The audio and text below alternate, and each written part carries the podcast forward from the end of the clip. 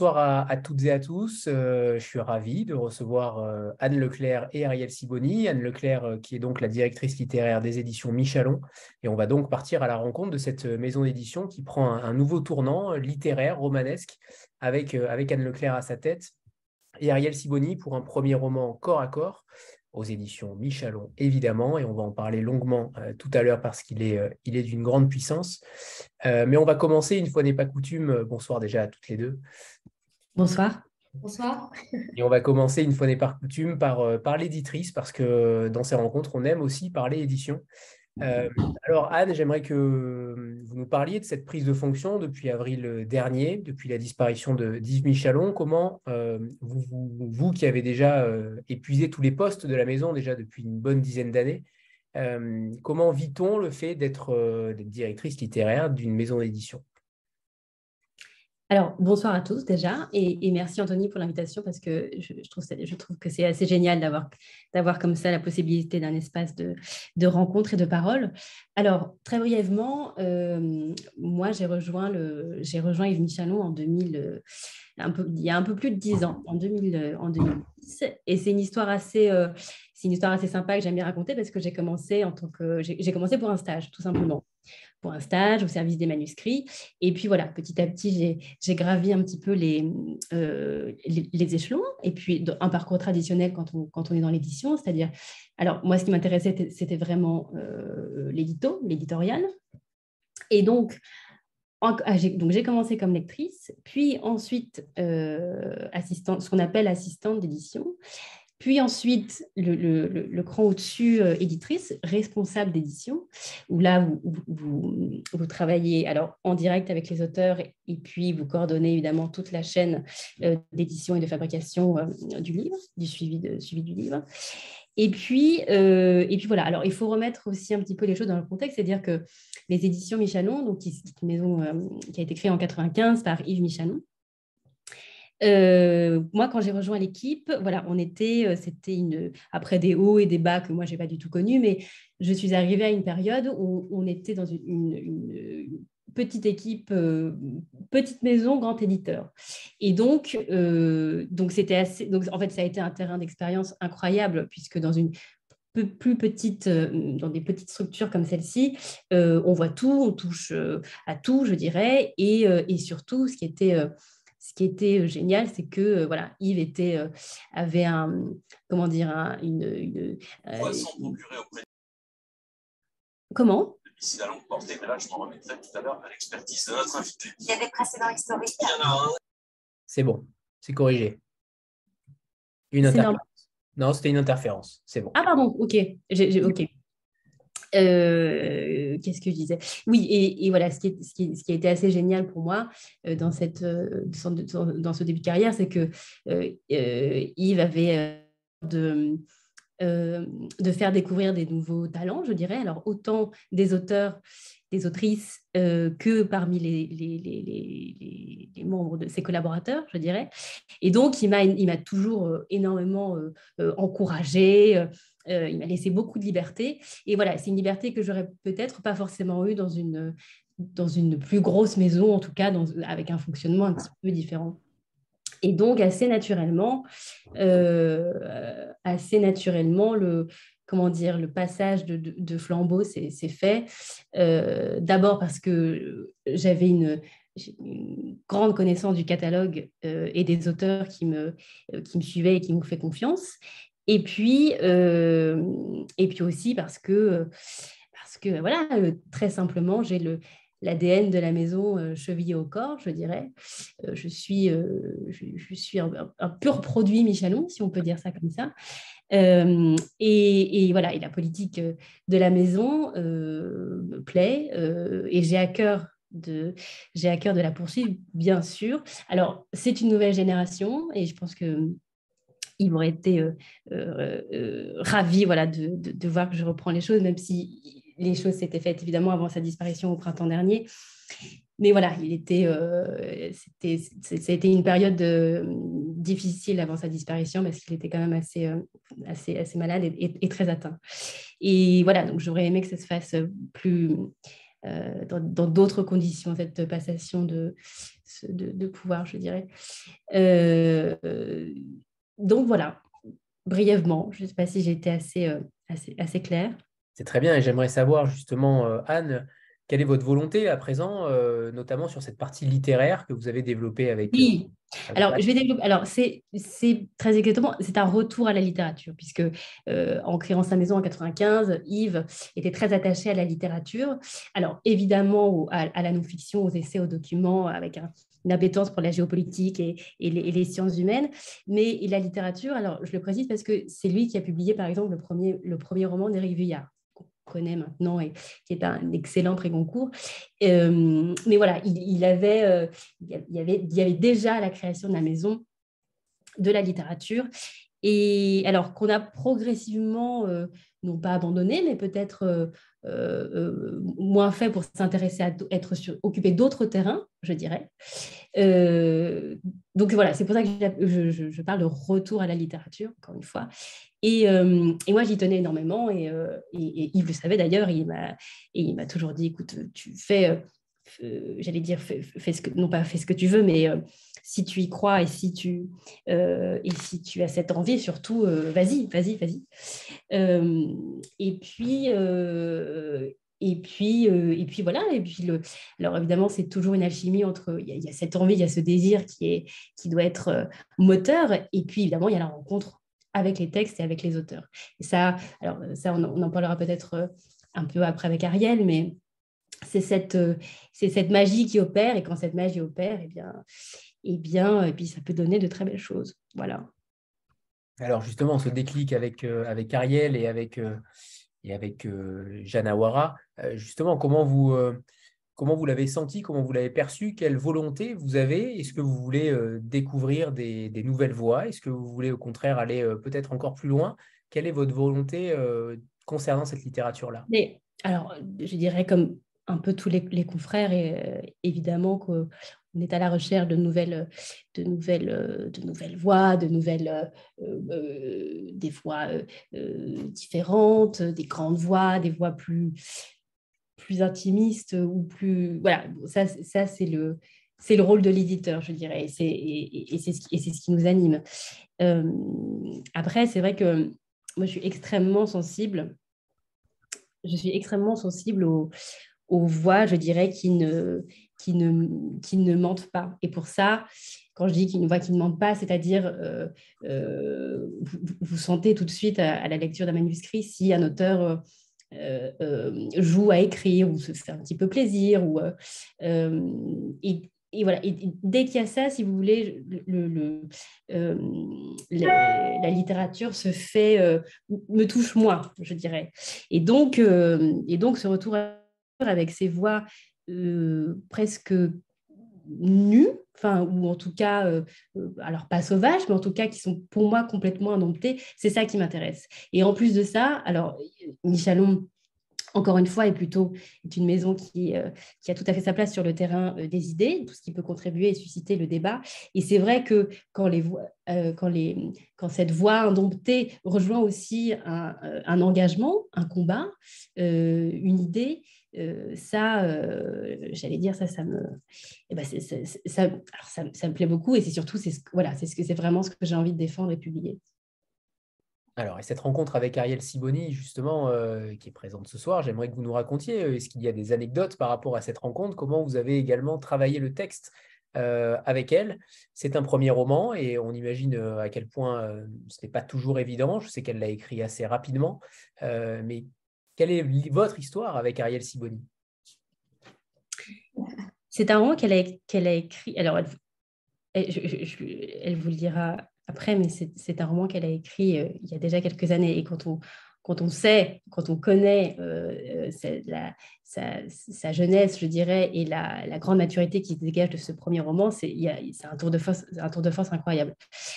Et alors, Ariel, c'est exactement c'est exactement, euh, c'est exactement ce qu'on ce qu'on sait faire chez Michelon et, et, la politique de la maison, je dirais. Parce que Ariel, c'est qu'on s'est rencontrés il y a, ouh là là, euh, il y a quoi, il y a 5-6 ans, c'est ça? Peut-être même un peu plus. Euh, et, et avec un, parce qu'Ariel avait un, un, premier texte qui n'a pas encore été publié. Je dis bien pas encore été publié. Euh, et j'ai eu un vrai coup de foudre pour ce texte et j'ai eu un vrai coup de foudre euh, pour elle surtout après la lecture de ce texte parce que je, je, je, voulais la rencontrer, je voulais la voir, je dirais. Et c'est le, et c'est le, alors c'est le travail de, de, tout éditeur évidemment, mais, mais rien ne peut se faire si vous n'avez, s'il ne se passe pas quelque chose avec votre auteur, votre autrice. Et, et à cette époque, je dirais sur ce texte-là, alors il, voilà, il y a eu cette rencontre, il y a eu quelque chose. Et, on est, alors, il semble qu'on était peut-être aussi toutes les deux à un moment euh, de, nos parcours, de nos carrières, où c'était peut-être ou pas encore le moment, ou, ou pas encore ce texte-là, ou, ou peut-être pas sous cette forme-là. Et, voilà, euh, la conjecture fait que, bon, mais, euh, mais le fil ne s'est pas, le fil ne s'est pas euh, détendu. Alors, Ariel, euh, Ariel c'est quelqu'un qui, qui est comme un petit frémissement et qui court partout et qui est, voilà, qu'il faut savoir attraper quand elle veut bien, se laisser attraper, je dirais. Mais voilà, entre, entre Paris, entre Tel Aviv, entre le, enfin voilà, de, un petit, animal frémissant et bondissant. Et, euh, mais voilà, mais, euh, mais qui sait, euh, qui a cette capacité incroyable, qui a un vrai talent de, de, de, de créer des liens très forts avec les, personnes qu'elle peut rencontrer, même très rapidement. Et ça, c'est un vrai talent encore une fois. Donc, le lien s'est maintenu.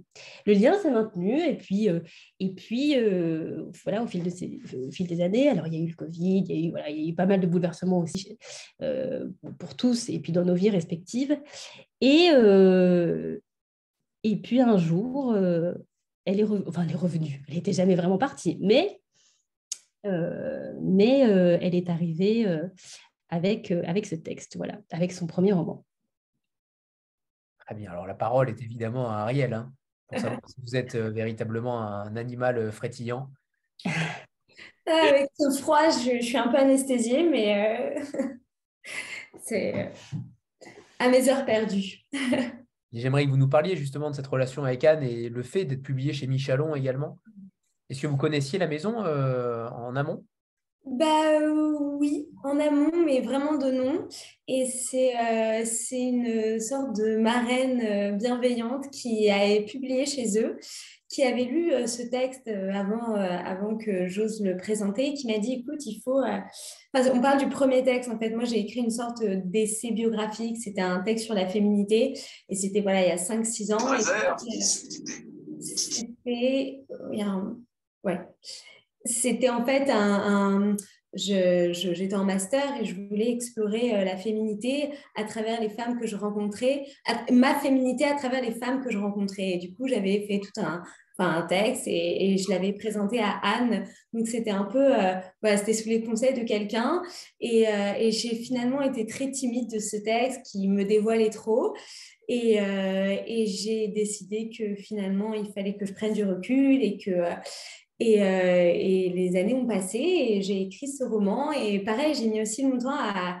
Oui, donc il y a eu évidemment ce, ce, ce, coup de foudre avec Anne parce que Anne, en fait, elle a, elle a su me lire dans tous les sens du terme, euh, que ce soit le, personnage que je suis, mais que ce soit... Euh, parce que c'est une chose d'écrire, mais c'est aussi une chose de savoir lire, de savoir lire les gens, de savoir lire les mots.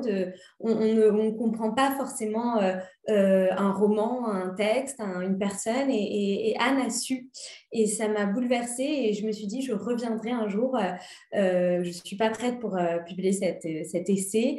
Je reviendrai avec un roman, et je serai prête. Euh, et, le Covid est arrivé, je l'ai mis dans un coin, je l'avais envoyé, elle l'avait, on, on, du coup fait perdurer ce lien.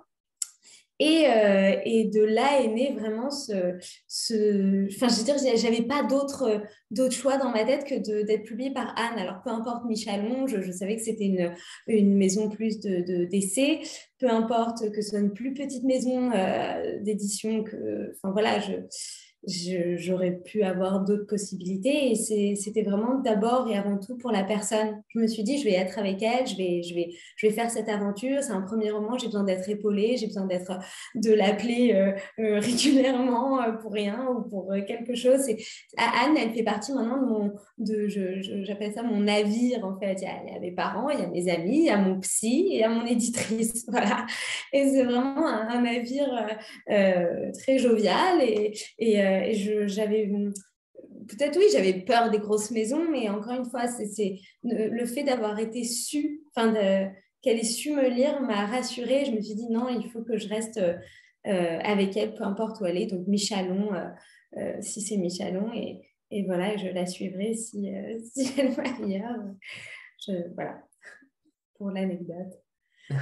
C'est intéressant de savoir que vous aviez écrit un premier texte euh, parce qu'en réalité, la plupart des premiers romans en littérature française sont euh, d'issus euh, totalement autobiographiques. Donc là, ça confirme une fois de plus, et pourtant, vous, vous le dites dans le roman, vous n'aimez pas forcément parler de vous, et j'ai eu l'impression que le fait que, que ce soit un roman, que ce soit totalement détaché de votre réalité, puisque l'histoire n'est pas réelle, elle est romanesque, on parlera tout à l'heure de la, capacité que vous avez eue à, écrire quelque chose d'aussi fort sans que ce ne soit réel, euh, mais peut-être y a-t-il des éléments réels, on en parlera euh, après.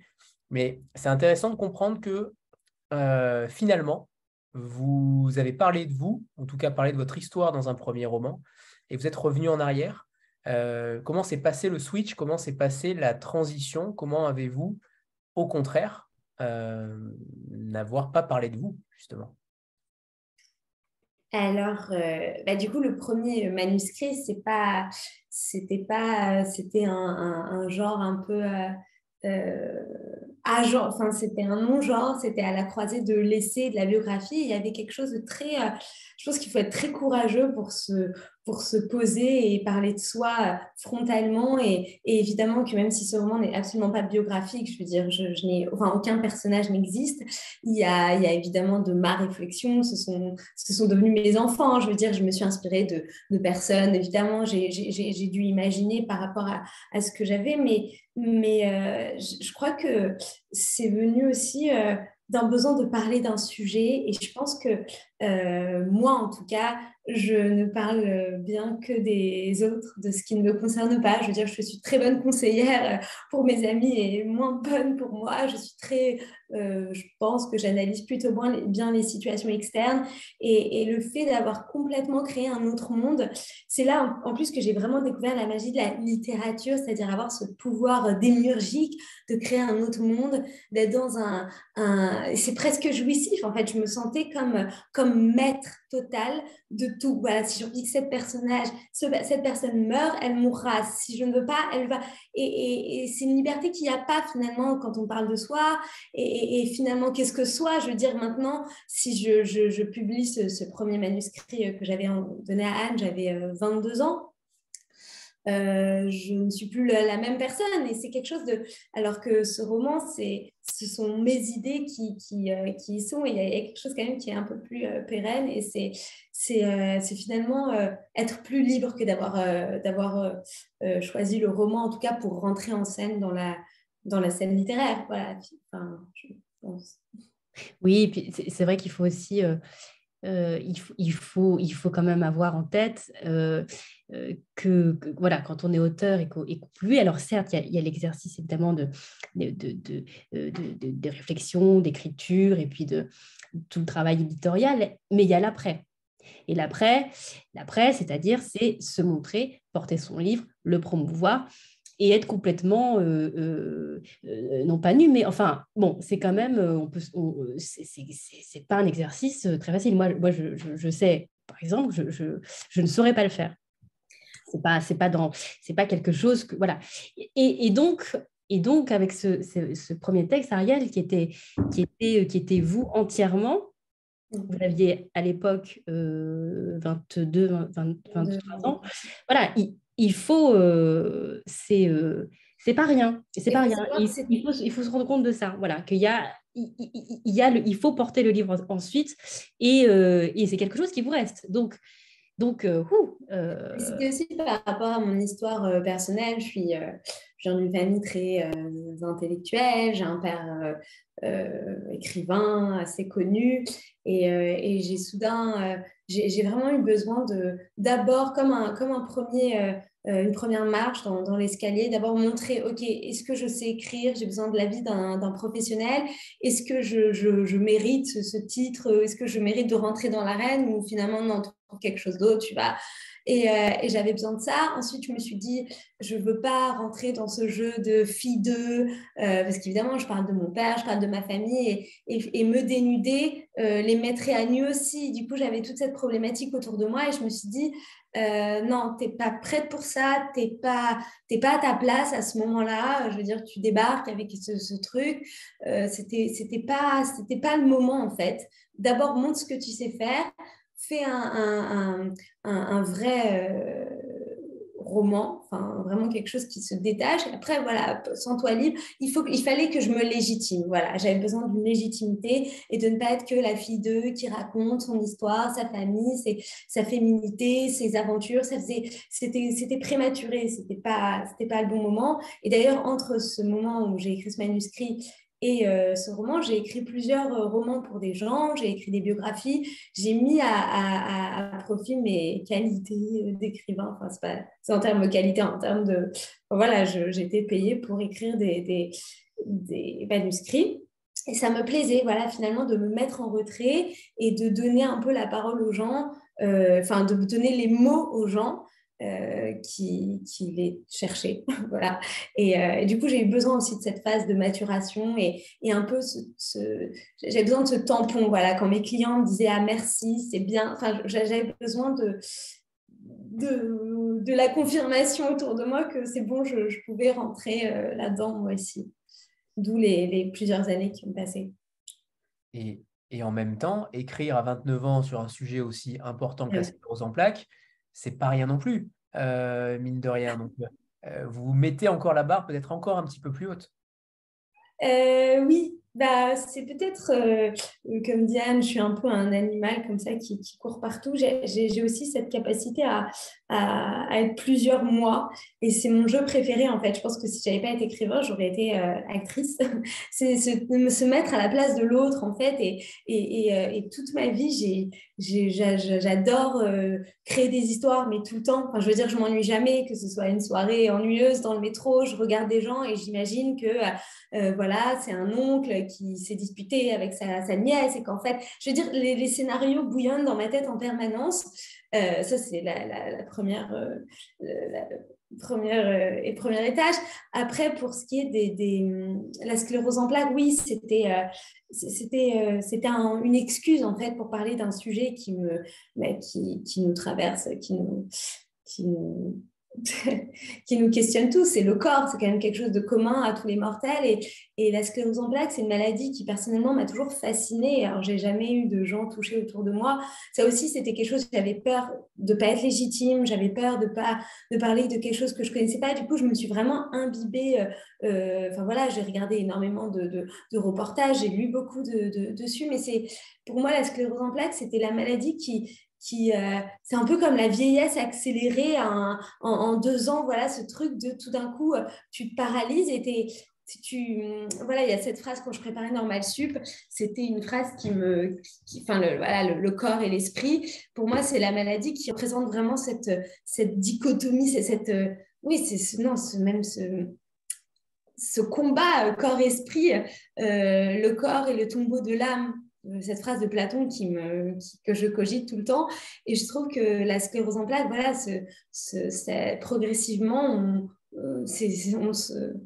on, s'emmuraille, on, on, creuse sa tombe en soi et on ne devient que pur esprit. Et c'est là toute, Enfin, il y avait vraiment un puits de réflexion, quoi, de, voir la vie juste à travers un esprit, de voir euh, surtout, et c'était pas que le corps, c'était aussi la mort, la mort qui fait partie de la vie. Voilà, est-ce que euh, pourquoi on attend euh, de, de, de, voir mourir quelqu'un pour lui dire tout, à quel point on l'aime, pour lui dire à quel point on a besoin de, d'amour, de, c'était vraiment, j'avais, j'avais l'impression d'avoir trouvé la maladie qui, qui représentait plein de sujets en fait Et à la fois, je, ne parle pas que de la sclérose. Pour moi, c'est pas un livre sur la sclérose. C'était, euh, enfin voilà, j'ai pareil, la danseuse, c'est pas sur une danseuse, sa petite sœur, c'est vraiment euh, pour, pour, euh, pour, vraiment faire à l'opposé. Voilà, il y a une femme, une sœur son corps la perd progressivement et une autre sœur, son corps la régit. Son corps est au centre de sa vie. Et quoi de plus que la danseuse étoile? Voilà, elle, elle, ne lève, elle, se lève en, en, pensant à son corps, elle mange en pensant à son corps. Tout est, tout n'est que corps puisque son corps, c'est, toute sa vie. En opposé à son corps, euh, au corps de la, de la grande sœur qui, elle, le perd progressivement et qui se dit, mais finalement, euh, Enfin, finalement, il n'y a, pas que le corps. Finalement, c'était tout un jeu de réflexion, mais, mais antinomique.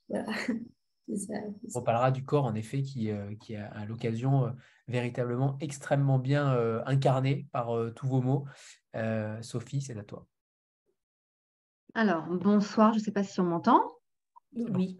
Allez, bonsoir. Bonsoir Ariel, bonsoir Anne. Ariel, je suis ravie de vous voir ici. Euh, vous savez pourquoi? Je sais qu'on a échangé pas mal toutes les deux euh, cet été et je suis ravie que votre roman apparaisse chez Vlil. Euh, même si ça fait pas très longtemps que je suis chez Vlil, mais c'est une telle richesse que voilà. Donc, je suis ravie de vous voir ce soir, vraiment, vraiment. et voilà, donc j'ai j'ai une question pour vous. vous parlez de votre père, écrivain. quels sont vos, vos exemples justement, en tant qu'écrivain, quels ont été vos, euh, entre guillemets, vos maîtres à penser, vos lectures? Euh, qui vous ont inspiré, en fait, justement, le fait de vouloir devenir écrivain, écrivain écrivaine, auteur, autrice, je ne sais pas, vous prenez ce que vous voulez, mais euh, voilà, quels sont, quels sont les auteurs qui vous, ont, qui vous ont marqué et qui vous ont aidé, justement, à franchir ce pas? Merci. Et je rajoute, Ariel, si vous me le permettez, c'est que votre père s'appelle Daniel Siboni. Il a longtemps écrit aussi sur le corps, puisqu'il a euh, différents ouvrages sur le corps et la danse, notamment. Euh, et j'aimerais que vous nous parliez aussi de cela, de ces liens entre euh, vos deux, vos deux parcours. j'ai l'impression que ces thématiques, je ne l'ai pas encore lu, mais j'ai l'impression que ces thématiques-là, lui, dans le domaine académique et au niveau des essais, et vous, dans la partie romanesque, j'ai été surpris de voir que vous vous attachiez aux mêmes, aux mêmes thématiques. Eh ben, figurez-vous que, enfin, je rebondis d'abord sur ce que vous dites, c'est euh, quelque chose que j'ai découvert en fait en, lui présentant mon manuscrit, que je n'ai pas voulu lui faire lire avant qu'il soit euh, vraiment euh, en publication, quoi. Vraiment, il l'a pas lu avant et il m'a dit ah c'est marrant, mon premier manuscrit qui n'a pas été publié s'appelait Le nom et le corps. Et, euh, et c'est quelque chose en fait que j'ai découvert avec le temps. Euh, le corps et sa danse, c'est un, un, de ses premiers et il, il m'a toujours fasciné. Je trouve que le, le nom était assez euh, euh, voilà, me fascinait euh, beaucoup. Il est, euh, il est dans le, le, monde académique et il n'est pas vraiment, il en est sorti. Mais moi, justement, cette problématique du corps m'est venue quand je préparais Normal Sub, donc quand j'étais encore en train de, de manger de l'académique. Et, et c'est finalement, il y a un peu, enfin moi j'ai une formation aussi très philosophique, donc quand, quand j'étais Enfin, j'ai l'impression que voilà, la, problématique du corps, de l'esprit, de, ça, c'est un peu le béaba pour commencer une réflexion euh, à la fois, euh, voilà, ça, commence en philo et ça, s'éloigne. Moi, j'ai vraiment voulu euh, voilà, m'en échapper. Pour revenir à, à, à, Sophie, merci. Moi aussi, je suis très contente de vous voir ici. alors, c'est drôle parce qu'on m'a posé cette question récemment et moi, je, j'ai eu un peu ce complexe, de, le complexe de l'imposteur, d'être né dans les livres, d'être né dans une famille intello. Du coup, très vite, euh, j'ai une pièce là-haut euh, où, il y a plein, plein, plein de livres. Et donc, euh, quand on est, moi je suis la petite dernière, j'ai toujours comme picoré. Et est-ce qu'il y a un auteur j'arrive pas à dire un auteur, mais je pourrais dire des, des, romans. Euh, je n'ai pas lu toute l'œuvre de Zola ou toute l'œuvre de Duras, mais je, je, dirais que euh, Duras, ça a été longtemps mon, mon, idole, mon maître à, penser, écrire. Enfin, moi, j'ai un amour pour son, son style, son, le, ravissement de l'Olvestein. Enfin, après, j'ai mes romans euh, particuliers. voilà, Zola, je trouve que... Et, et ils n'ont pas de continuité. Voilà, j'ai été subjuguée par l'œuvre de Zola. Voilà, l'œuvre de Zola, ça a été mon... Je l'ai relu plusieurs fois.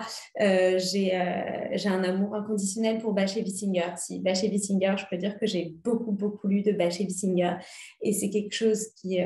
Euh, enfin, c'est un, une œuvre pour moi d'une richesse euh, monumentale aussi en termes de, de la psychologie des personnages. Voilà, il, il, est au cœur des foyers. c'est, je ne sais pas si on est familier de Baché Wissinger, mais c'est il raconte la vie dans le, dans le shtetl, euh, toute la, tout, le monde de, yiddish, comme ça. Et il y a une analyse euh, de la mère, du père, des, des enjeux. Et moi, en fait, mon roman aussi c'est pas que le corps, que, que le, lien entre deux sœurs, que la vie c'est aussi les liens euh, familiaux. Et je dois avouer que j'ai vraiment été inspirée par, euh, par, euh, par Bachevi qui, qui, décrit un peu les scènes de ménage. Et moi, quand je. je, je... En fait, progressivement, j'ai invité d'autres personnages dans, dans, ce roman, la, la belle-mère, le, le, le, beau, le beau-frère, le, neveu, le truc. Et, vraiment, je me disais, il faut être euh, c'est un travail de, psychologue, un peu, oui, d'aller s'enquérir comme ça. Et euh, il y a aussi un, livre euh, qui m'a beaucoup, dans la thématique du corps, je vais rester sur ce roman, La répudiée d'Egliata Bekassis. C'est un, c'est le seul roman que j'ai lu d'elle, donc je ne vais pas dire que c'est une autrice qui m'a inspirée, mais c'est un livre que j'ai lu trop tôt. Euh, que j'ai lu euh, euh, vraiment à l'adolescence, 11-12 ans, quand le corps se transforme. Et ça aussi, c'est un, livre qui m'a inspiré dans tout ce qui est Roger du corps, des règles, de tout ça dont je parle dans le roman. c'est La répudie d'Eliette Abekassi, ça parle d'une femme qui se, qui se fait euh, répudier par son mari parce qu'elle n'a pas, elle ne lui donne pas d'enfant et, et, en fait elle décrit tout le malheur de voir ses règles chaque mois et, et elle décrit avec une puissance, c'est très très, c'est très court, je, le conseille parce que c'est très très intense en, enfin, très puissant. Et, euh, et euh, malheureusement oui voilà je l'ai lu un, un passage où on devient femme et tout, soudain on, dans le milieu religieux, les règles, c'est très très mal vu, c'est impur. Et moi, je, je, rentrais dedans. Et, et du coup, c'est là que je me suis beaucoup inspirée de, de tout ce rejet de, des règles dont j'en parle en fait dans le roman. Enfin voilà, j'ai plein de. je pourrais continuer longtemps. Je ne sais pas combien de temps je peux parler. Mais bon, voilà. On a tout notre temps. D'accord. On peut recommander. Euh, donc, enfin, par rapport à ce roman, c'est vrai que j'ai eu beaucoup de, de, d'auteurs, mais surtout d'œuvres euh, précises qui, qui, me sont, euh, qui ont un peu bercé ma, mon, écriture euh, dans ce. Donc, c'est une grande marotte que le corps. Ouais, voilà, exactement. Oui.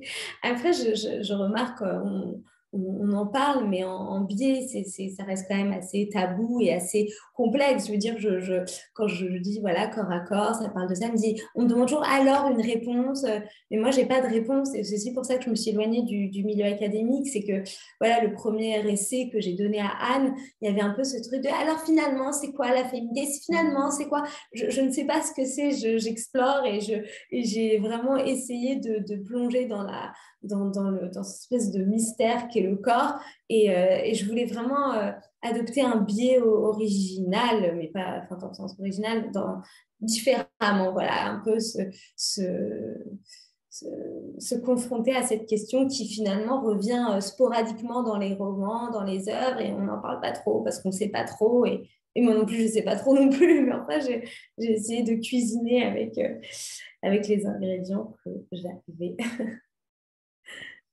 Anne, c'est à toi. Bonsoir. Alors, j'ai deux questions. La première, ça rejoint un peu ce que vous demandez tout à l'heure, Anthony. Vous, vous dites ne pas être prête à écrire euh, sur vous, sur votre famille, ne pas. Euh, euh, voilà. Et pourtant, moi, je trouve que le sujet que vous avez choisi, est extrêmement fort et, je suis presque étonnée que vous vous sentiez prête à écrire sur un sujet si fort. Je voulais savoir, ma première question, alors déjà une petite question. il me reste 50 pages à lire. Alors, donc, peut-être que, la réponse est dans les 50 dernières pages, mais donc c'est l'histoire de deux sœurs. L'une est prénommée et celle qui est malade ne l'est pas. En tout cas, pas là où j'en suis. pourquoi ne pas l'avoir prénommée alors qu'elle est si présente? Pourquoi ne pas lui avoir donné d'identité autre que celle de malade? Et la deuxième, ma deuxième question, elle porte sur l'émotion que vous provoquez Euh, j'ai pas eu, euh, je ne peux pas dire qu'à la lecture de ce livre, je me sois effondrée. Mais moi, j'ai à peu près euh, le double de votre âge et je me dis qu'être capable d'écrire à votre âge, je ne suis plus malade, il n'y a plus rien à guérir, plus rien à soutenir, il n'y a plus rien à ranimer puisque tout s'en est allé. Est-ce que vous avez une petite idée vous, vous parlez de la fascination que vous avez pour etc. Mais est-ce que vous avez une petite idée de l'émotion que vous, est-ce que vous la cherchez ou pas, que l'émotion que vous pouvez provoquer sur un, lectorat qui serait plus âgé, peut-être en moins bonne santé que vous, Est-ce que est-ce que c'est voulu ou est-ce que non, vous êtes euh, vous allez jusqu'au bout de ce qui peut se passer euh, dans l'expérience de cette femme? Ah ben là, là, je vois beaucoup de questions en fait. J'en vois pas du tout. Pas que ah oui, j'en ai encore, mais déjà, c'est de non, mais, Alors, euh, du coup, par rapport à, à, l'émotion, non, au fait de se sentir prêt euh, à parler d'un sujet. Euh, comme ça, je pense que ça vient, je ne l'aurais pas écrit maintenant en fait, parce que ça vient à, une phase de sa vie où on, où on, a besoin de dire quelque chose de cette manière. Euh, pour l'anecdote, c'était euh, moi je suis une grande hypochondriaque. Du coup, j'ai jamais de problème à, me mettre euh, dans, des situations vraiment où je pense que je vais mourir.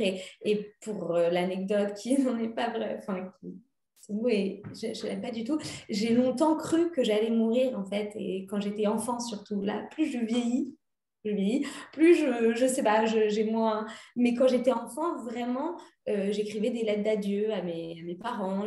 J'avais toujours des maladies. Euh, j'étais sûre que j'avais des, cancers, des trucs. Mais vraiment, enfant, j'ai euh, j'ai toujours dialogué avec la mort. C'est quelque chose qui, qui me faisait peur et à la fois que du coup, j'ai décidé d'embrasser de, avec moi et, et de, de, que ça m'accompagne. Voilà. Et ma mère me racontait que les invités qui venaient à la maison, je leur demandais leur nom, leur prénom. Et est-ce que tu as peur de la mort?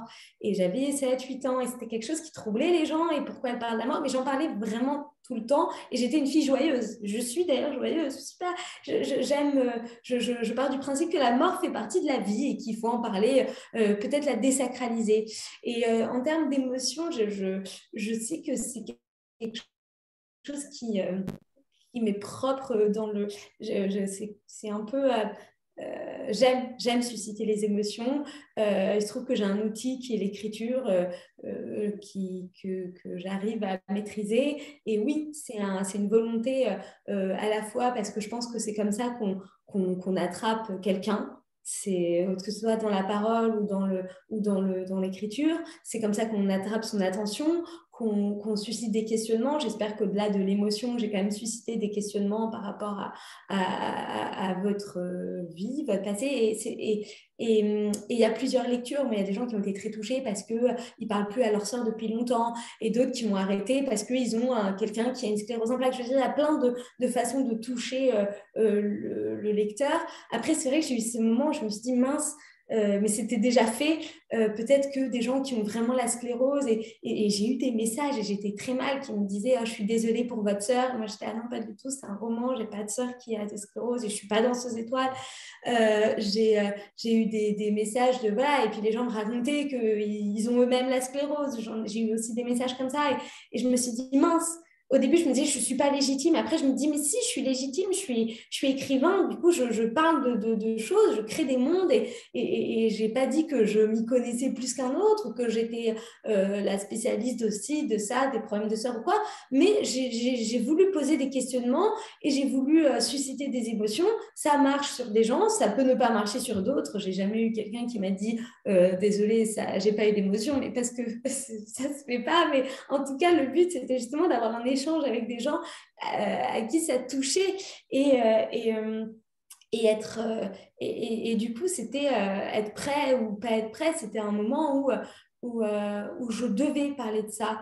C'était, j'avais d'ailleurs, je m'imaginais à ce moment-là que je, je, je l'avais parce que j'avais très mal au bras et, et, moi très vite je me fais des films comme mais pas mais c'est pas malsain, c'est-à-dire ça me, je, me dis, ah tiens, et si tu avais eu ça, et si, et si jamais tu avais eu ça, et quand j'étais petite, je faisais ça tout le temps, ça épuisait tout le monde. Je, disais, euh, euh, papa, est-ce que si j'étais euh, manchot, est-ce que tu m'aimerais encore? Et puis après, je cogitais, je cogitais, et je, faisais des mises en scène avec mes poupées, et ça donnait des, des romans faits, faits, faits vivants fait, fait poupée.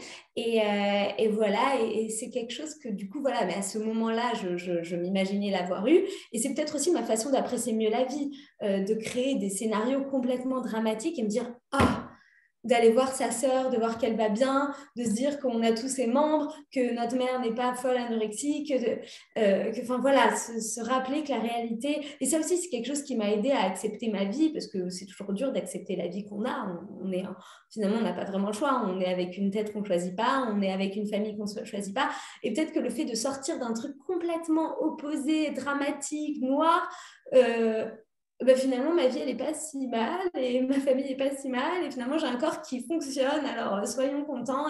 Et, et, voilà. Et, et euh, ça, c'est quelque chose qui m'a. J'ai toujours eu euh, ça depuis toujours. Et puis, cette capacité à faire des jeux de rôle. Voilà, très, très jeu de rôle. Je demandais toujours Viens, on fait ça. Et moi, on dit que je suis la grande sœur. Je jouais toujours à la grande sœur. Donc, voilà, j'étais toujours. j'ai pas, pas eu de difficulté à écrire à la place de la grande sœur. Mais comme je suis la petite sœur, je n'ai pas eu de mal non plus à, faire ce jeu-là. mais j'ai, euh, encore une fois, c'est un travail d'acteur. Je me mettais devant mon ordi et je essayais de vraiment, j'ai pleuré moi-même en écrivant ce roman. J'avais l'impression d'être cette actrice euh, guidée par euh, son réalisateur. Il disait, vas-y, sors les émotions, pense, à, pense à, quelque chose qui te fait pleurer. Moi, du coup, je pensais à des choses très tristes en me disant, voilà, tu l'as, tu l'as la sclérose. Qu'est-ce que tu peux dire maintenant, là? Alors, je dis, ok, je vais dire ça. Voilà, je vous donne les coulisses de l'écriture, je ne sais pas si. Mais en tout cas, oui, devant mon clavier, j'étais comme ça. Et, et, puis, et, j'ai changé plusieurs fois euh, de, de, de, discours. Quand je voyais la petite sœur, quand j'écrivais la petite sœur, euh, comment tu aurais réagi si tu voyais ta grande sœur que tu vénères, que tu aimes, euh, être changée des couches par. Enfin, ce truc hyper rabaissant, je ne sais pas si vous êtes arrivé à ce moment-là. Oui, je le décris déjà très vite, mais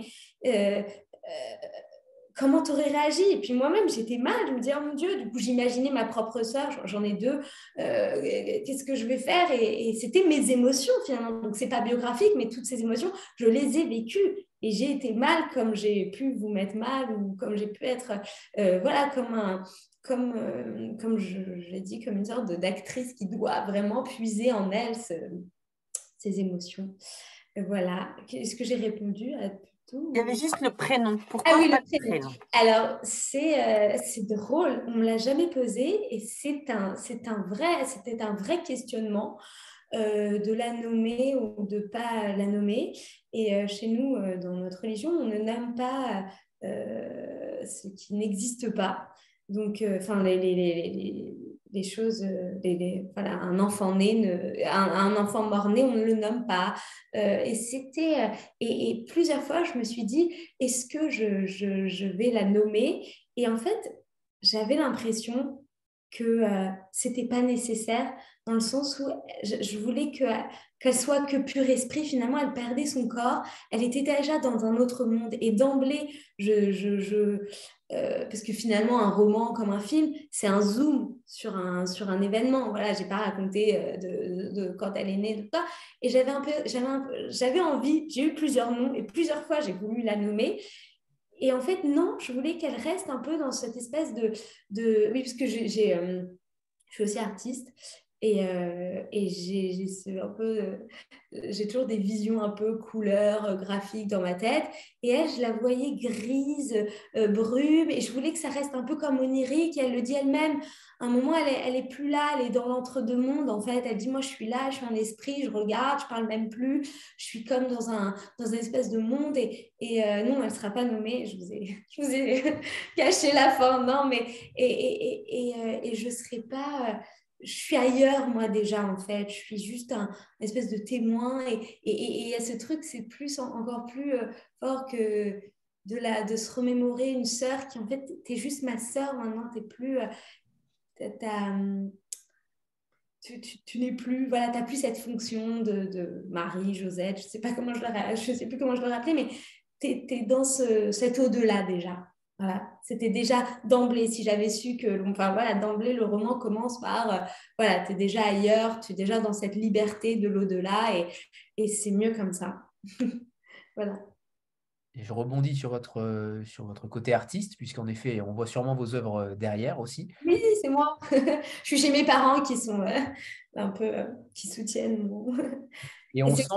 ma couverture que j'ai faite. Voilà c'est là où je voulais en venir, euh, qui s'appelle donc la femme déstructurée, la féminité déstructurée, euh, si on le traduit. Euh, et vous en avez parlé tout à l'heure de la féminité, justement, par rapport à cela. Comment vous pourriez décrire cette œuvre-là? Et est-ce que votre art vous a aidé, vous a façonné pour justement écrire? Est-ce que vous avez commencé par l'art pour écrire ce roman ou ça a été plutôt l'inverse? Euh, non, euh, c'est à l'inverse. D'ailleurs, c'est une œuvre que j'avais déjà faite euh, avant. Et j'ai essayé d'en faire plusieurs que j'avais montrées à Anne. Et elles n'étaient pas assez puissantes, comme si j'arrivais pas. J'avais tout donné dans ce roman. J'avais vraiment Enfin voilà, c'est un roman déjà que j'ai écrit il y a quelques années. Je revenir dessus, j'ai eu une phase où vraiment j'ai essayé de faire euh, deux corps, deux trucs, et ça, c'était pas aussi puissant que cette œuvre que j'avais déjà fait. Donc je sais pas s'il y a un lien inconscient ou quoi, où vraiment c'était, euh, ça parlait euh, euh, déstructurée. Voilà, déjà, il y en a une où il n'est que corps, l'autre, elle est à moitié corps, puisque chaque jour, elle s'en perd, elle perd un peu plus. Je veux dire, ça, ça parlait beaucoup plus, alors que je l'ai fait complètement euh, euh, en amont. Cette œuvre, j'ai absolument pas pensé une seule seconde que ce serait la couverture de mon roman. Et c'est en passant, d'ailleurs, que je l'ai montré à Anne, qui m'a dit, bah non, ça, c'est beaucoup plus fort que, que, que ce que j'ai essayé de faire, comme si, comme si c'était déjà Enfin voilà, j'avais tout donné pour ce roman. C'était pas possible d'en plus euh, le, retrouver une illustration qui, euh, qui, qui, qui, parle d'elle-même. De, et non, mon art, euh, ça fait que deux ans que je suis artiste.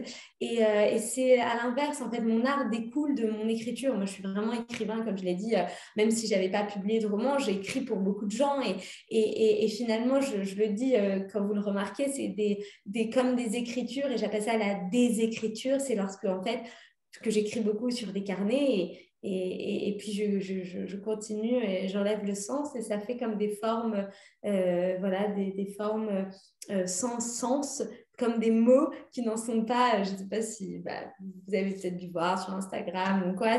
C'est euh, l'exploration le, juste des formes pures et c'est vraiment, en fait, ça a découlé, mon art a découlé de mon écriture à force de écrire des mots sans cesse, euh, voilà, j'avais besoin de, de, m'en échapper. Et surtout, euh, j'habite à Tel Aviv, moi je suis entre Paris et Tel Aviv. Et la frustration que mes, amis, mon entourage en Israël ne puissent pas me lire, j'ai l'impression que c'était une nécessité qui est née vraiment il y a, deux ans euh, de OK, je, m'apprête à publier un roman, je fais ça toute ma vie, tous les jours de ma vie, j'écris pour un tel, pour une telle, je relis des manuscrits, et, et, et, le monde dans lequel je vis ne le voit pas, ne le comprend pas, puisque je n'écris pas en hébreu. Et là, j'ai trouvé vraiment mon, mon, moyen de dialoguer et ça marche très bien en Israël. Enfin, j'expose, j'ai plein de. Voilà, j'ai l'impression d'être ce, double, ce double jeu entre Israël et Paris, entre écriture et, et, et, et peinture et des écritures. Et, et voilà, c'était un, autre moyen d'écrire euh, aux gens qui ne pouvaient pas comprendre ma langue euh, française.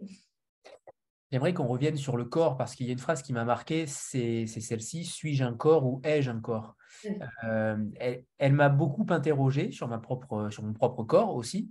Euh, et c'est peut-être la, la, phrase clé qui m'a fait réfléchir longtemps sur, euh, sur le corps que nous pouvons avoir, sur la manière mécanique dont on évolue dans la vie au quotidien. J'aimerais que vous reveniez là-dessus, sur, sur cette différence entre être un corps ou avoir un corps. Et elle me paraît fondamentale dans votre roman. Bah oui, c'est alors là pour le coup, c'est euh, pour euh, l'anecdote. J'étais en Cagne et euh, le jour de mes 20 ans, j'ai passé 7 heures à, essayer de traiter cette question que le jour de mon anniversaire. Ai-je un corps ou suis-je un corps et On sent le traumatisme. Hein? On sent le traumatisme. Oui, oui, oui, non. Non, mais en fait, on sent le, le, et d'ailleurs, je me rappelle que, moi, voilà, je, peux être très grave dans mes romans, mais j'aimais bien faire euh, le, titre. Et je me rappelle avoir demandé à ma prof de philo, bon, finalement, ai-je un corps ou suis-je un corps? Et ça avait fait, parce qu'en en fait, on avait parlé pendant sept heures et puis on avait fait une correction. Et finalement, ça ne s'arrêtait jamais. il n'y a pas de réponse. Et du coup, et donc cette phrase, et, vraiment cette phrase me revient encore, euh, et je pense qu'on est les deux et qu'on a ce ai-je un corps Donc oui, euh, ça c'est représenté par, euh, par cette femme, cette sœur qui a la sclérose, qui l'a et qui le perd dans le sens possessif. Elle est dépossédée de son corps. Et suis-je un corps? Ben voilà, je, je, j'incarne le corps puisque je ne suis que danseuse et je et j'ai décidé d'embrasser le corps. Et finalement même là, je, je vais citer enfin Descartes, mais même pas cartésien. Je veux dire, il y a un lien corps-esprit en permanence et à la fois le nombre de fois, moi je suis fille de psychanalyse, donc le nombre de fois où notre corps nous échappe, où soudain on a des boutons alors qu'on pense que tout va bien, mais notre corps il nous dit hello, faut que euh, tu stresses, ou alors on a mal au ventre parce qu'on va voir euh, l'homme qu'on aime et on se dit mon Dieu, pourquoi mon corps euh, réagit comme ça alors que notre esprit est, très calme et très posé. Je veux dire, moi, euh, toute ma vie, en fait, j'ai expérimenté ce corps qui n'en faisait qu'à sa tête, et à la fois, il y a ce contrôle, euh, et puis le fait que le corps n'en fasse qu'à sa tête pour nous, c'est aussi une preuve qu'il est très relié à nous, parce que euh, bah, il parle pour nous quand notre conscient, notre inconscient, euh, enfin quand notre conscient justement réprime et l'envoie à l'inconscient, bah, il, il, le rejette à travers le corps. Et moi, je ne sais pas, j'ai eu cette chance ou cette malchance d'avoir un, corps qui me parle beaucoup plus que, moi. Moi, mon père souvent fait la blague, tu, ton corps est plus intelligent que toi. Parfois, je, suis là, j'ai un torticolis, euh, j'en peux plus, euh, pourtant, j'ai pas de problème. Non, mais parce que je suis par mon et par je m'arrête pas, je dors pas. Enfin, ça, c'est à petite échelle, mais à grande échelle, oui, euh, c'est tout ce, cette, espèce de Enfin, je, le remarque aussi en, voyant euh, la vieillesse autour de moi. J'ai un oncle qui me dit, euh, euh, qui regarde les filles dans, la rue, qui dit, mais voilà, moi, c'est ces filles-là de, 20 ans, de 30 ans que j'aime, et regarde ma carcasse, je ressemble à une momie, évidemment qu'elles ne veulent pas de moi. Et il est d'une jeunesse incroyable. Et moi, je le regarde et je me dis, c'est fou de se dire que quelle injustice d'avoir ce corps tout vieux alors que dans sa tête il est si jeune. Donc euh, en fait finalement il a ce corps qu'il doit porter et dans sa tête il est incroyablement jeune et il me dit lui-même mais moi euh, si je me regardais pas dans, la glace pour me rappeler que j'ai 80 ans, j'irais draguer une nana. Et finalement, c'est le corps qui le rappelle à sa finitude et à sa vie et à sa condition. Et, finalement, c'est ça qui. Est-ce qu'on a un corps? Bah non, notre corps, il prend le dessus sur nous. Enfin, je veux dire, moi, j'ai encore 12 ans. Bah non, je, vieillis. Je... Enfin, c'est, c'est euh, euh, le corps est à la fois très euh, soumis à nous, c'est-à-dire que voilà, on a quand même une maîtrise du corps. Et à la fois, il nous dit ciao, moi, je continue ma vie. J'ai les marques du temps, j'ai les marques de ta fatigue, j'ai les marques de ta, de ta, de ton manque de, de, soins, parce que oui, c'est vrai, quand on ne prend pas soin de son corps, et Descartes le dit lui-même dans, dans sa, ses, lettres à Elisabeth, bah, voilà, ma, soeur a écrit euh, sur, euh, sur euh, la, relation Descartes-Elisabeth, si on est ma sœur Yael, je ne peux pas ne pas citer ma sœur Yael Malpertu, qui euh, en fait, c'est une, euh, il le dit lui-même, si tu vas pas bien dans ta tête, tu ne peux pas aller bien dans ton corps, et si ton corps n'est pas bien, et eh ben ta tête ne va pas bien. Donc c'est un, un, combat permanent entre qui prendra le dessus, qui aura la main mise sur qui, entre corps et esprit. Et, euh, et, j'ai l'impression que c'est un peu ce jeu de, de, de, de la vie, de, de tout le temps. Alors, on va faire souffler un petit peu Ariel et reprendre, reprendre avec Anne sur la. J'aimerais que vous nous parliez de, des manuscrits que vous recevez, puisque vous avez débuté au service des manuscrits. Comment vous traitez les manuscrits que vous recevez? Est-ce que euh, sur la partie des essais, puisque j'ai vu que votre, votre équipe était. Euh, il y avait des directeurs de collection pour, pour chaque partie. Euh, comment vous gérez tout cela? Est-ce qu'il y a des, des, commandes particulières? Comment vous insufflez sur la partie essai et sur la partie biographie? Et sur la partie littéraire, comment vous allez évoluer par rapport à cela? Est-ce que vous recherchez des Ariel Siboni euh, à chaque fois? C'est difficile hein, parce que vous avez quand même bien compris qu'elle est assez euh, unique, euh, unique en son genre. je ne vois pas vraiment comment je pourrais trouver une, autre ou une deuxième Ariel Siboni. Mais, mais non, mais alors sur, le, sur les manuscrits, sur les textes et les projets qui arrivent, c'est vrai que on le dit souvent, hein, euh, y énormément de, on reçoit beaucoup, beaucoup, beaucoup, beaucoup, beaucoup de manuscrits, euh, papier, euh, mail, parce que ça s'est beaucoup démocratisé aussi, notamment après le, Covid. Et, et, sur ce, sur, ce qu'on reçoit, il faut quand même dire qu'il y, en a, pour donner un ordre d'idée, ce sont il y a 90% qui n'est pas, qui n'est pas, alors, ou qui n'est pas pour nous, ou qui n'est pas, ou qui n'est pas publiable, tout simplement. Et donc, euh, et donc euh, euh, en réalité, alors il y, a, évidemment ce, ce, tri à faire et puis une, attention particulière qui est portée, mais, il faut en avoir conscience. Et, donc, les, textes, les projets, les romans, les essais, les, et les ou fictions, des documents, euh, c'est vrai que moi, je m'appuie, euh, j'ai pour ambition en tout cas de m'appuyer beaucoup sur des directeurs et directrices de, de, collection que je connais, qui sont pour la plupart des auteurs aussi de la maison, parce qu'on a cette politique de, où les, euh, les auteurs nous sont fidèles, je dirais, mais évidemment, il n'y a pas de, contrat ou quoi que ce soit, mais voilà, ça, fait partie aussi de l'énergie de, la maison d'avoir des, auteurs qui viennent pour un premier texte, un deuxième texte, un troisième texte, et puis voilà, d'autres projets à développer.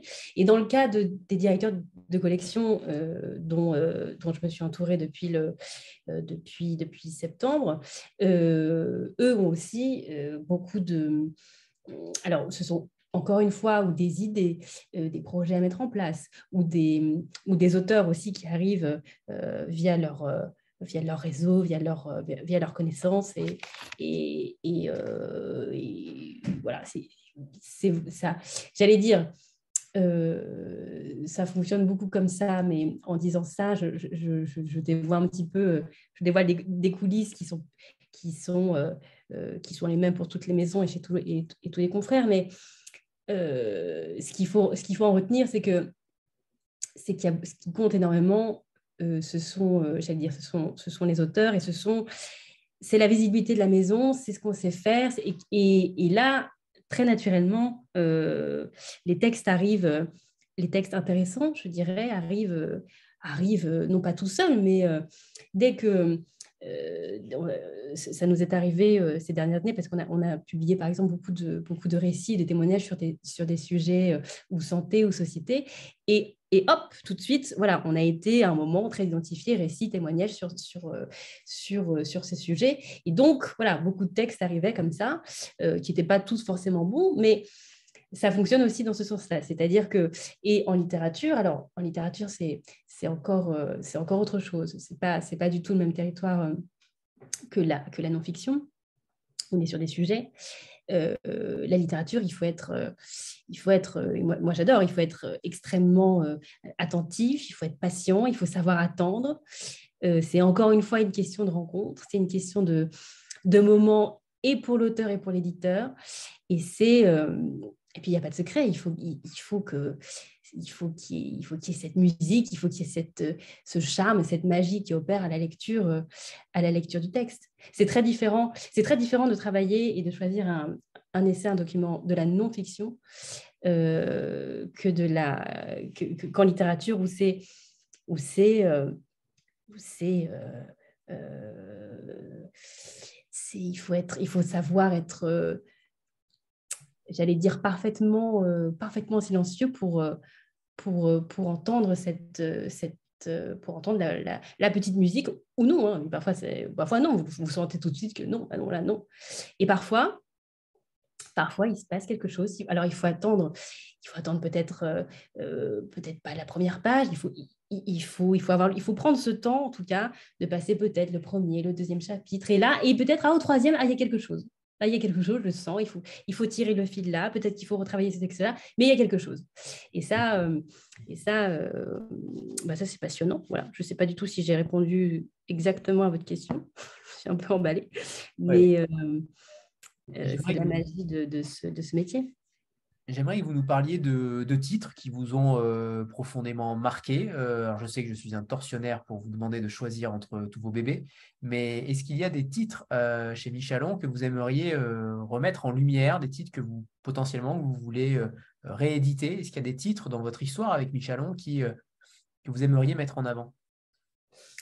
Oui, c'est une question très difficile parce que c'est impossible, impossible de choisir, mais mais c'est vrai que euh, c'est vrai que tous les tous les textes sur lesquels j'ai pu travailler, donc à l'époque où je travaillais auprès d'Yves, donc je n'avais pas encore repris les rênes de la maison. Euh, et donc, on n'était pas revenu en littérature, donc on était vraiment sur la non-fiction et des essais très engagés et des récits et des témoignages, encore une fois, sur des, vrais sujets de société pour faire bouger les lignes. Et tous, en fait, ont contribué, de près ou de loin en tout cas, euh, à, à, nourrir si ce n'est à susciter le débat, que ce soit, euh, que ce soit sur la question de, euh, de la fin de vie, sur les droits des femmes, sur la question des enfants placés, sur la question des maltraitances faites aux, aux étudiants en santé, par exemple, sur la question de, la réforme de l'hôpital. Alors, bon, je ne vais pas vous faire une liste à l'après-vert, mais on était présents sur tous ces grands débats de société. Et tous ces textes-là, euh, tous ces auteurs-là ont eu quelque chose à dire, à dire et à défendre. Et, voilà, et ça, ça c'est le fond, j'allais dire, c'est l'ADN de la maison. Euh, donc, euh, voyez, je botte un peu en tout parce que je ne peux, pas vous, je, peux pas vous en citer un en particulier. Après, après voilà, tous les autres. Tous les auteurs sont géniaux, mais c'est un, peu, un peu bateau de dire ça. Mais comme à chaque fois, c'est des relations très particulières parce que, euh, parce que quand même, il faut le rappeler, entre éditeur et auteur, c'est un vrai, c'est un vrai, c'est pas pour rien qu'on appelle une maison d'édition une maison. C'est, c'est, euh, c'est, alors accompagnement, suivi, tout ce que vous voulez, mais là, on, rentre presque dans le médical, mais c'est plus que ça. C'est, c'est, c'est, c'est, alors c'est une aventure qu'on partage, mais il faut bien se mettre à la place de l'auteur. Euh, et là, vous pouvez interroger Ariel, évidemment, vous avez un auteur avec vous, mais ce que donne l'auteur, ce que hum, cette, cette, mise à nu, cette, cet engagement qu'il prend, cette confiance qu'il donne à l'éditeur, vous devez être à la hauteur et vous devez vous, vous devez vous montrer à la hauteur et vous devez, euh, vous devez être, être, là, être là quoi qu'il arrive, porter, porter le livre, le sujet, l'auteur autant que vous pouvez. Et donc, euh, et donc je euh, je, vous dirais, si, cette rencontre n'a pas lieu, si cette alchimie ne se fait pas entre, entre avec, avec un, auteur qu'on pourrait me proposer, par exemple, même si le texte peut être excellent, voilà, etc., s'il n'y a pas ce, cette, voilà, ce petit coup de foudre, je dirais, ça ne peut pas marcher. Ça ne peut pas marcher parce que, parce que, parce que voilà, c'est... Euh, euh, c'est encore une fois une aventure, euh, c'est une, aventure géniale. Et donc, euh, et donc voilà, avec tous les auteurs, j'ai eu des, j'ai eu, j'ai eu cette, bah, j'ai eu cette, cette, voilà, cette émotion, cette, il s'est passé quelque chose. Ah bien. Bon, vous avez votre beauté en touche quand même, mine de rien. Très jalouse. Je pense pour l'exclusivité. On va prendre une petite photo de groupe comme on a l'habitude avant que Sandra pose sa question. Voilà, préparez-vous. Se coiffe, recoiffe. C'est beau tous ces livres. Waouh. C'est bon, merci. Sandra, c'est à toi. Oui, bonsoir tout le monde. Euh, bonsoir euh, Ariel et, Anne. Euh, j'avais une question pour Ariel, enfin deux questions. Vous, vous, parliez tout à l'heure de vos petits carnets qui vous permettaient de, euh, de créer euh, vos œuvres d'art. Euh, j'ai remarqué, je suis en cours de lecture hein, de votre roman, j'ai remarqué que quand même vous aviez le sens de la formule. Moi, j'arrête pas de souligner. Hein, votre livre, il est, il est complètement souligné de partout. Bref, et je me demandais, bon, vous allez nous répondre à ça, mais si c'était justement dans ces petits carnets que vous notiez toutes ces formules et comment un jour bah, vous mettez tout ça finalement en forme et en ordre parce que ça doit demander un sacré travail.